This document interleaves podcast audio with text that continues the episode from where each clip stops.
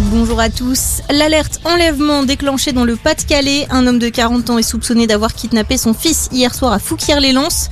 Le jeune garçon de 12 ans mesure 1m50. Il a les cheveux bruns et les yeux noirs. Hamza été vêtu d'un pyjama gris, d'un pull bleu et d'un manteau noir. Son père a 40 ans. Il mesure 1m73 pour 110 kg. Il a le crâne rasé.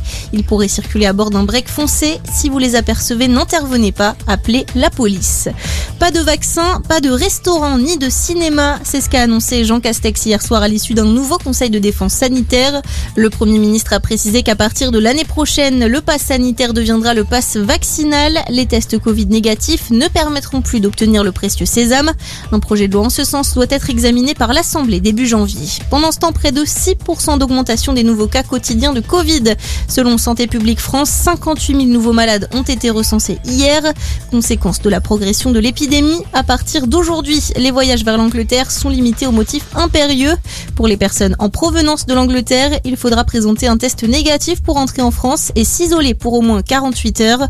De son côté, l'Allemagne classe la France en zone à haut risque. Les Français non vaccinés seront donc placés en quarantaine s'ils souhaitent voyager dans ce pays.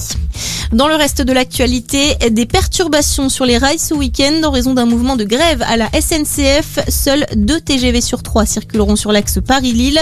La compagnie ferroviaire assure toutefois que tous les voyageurs dont les trains sont annulés pourront emprunter les rames maintenues ou se faire rembourser.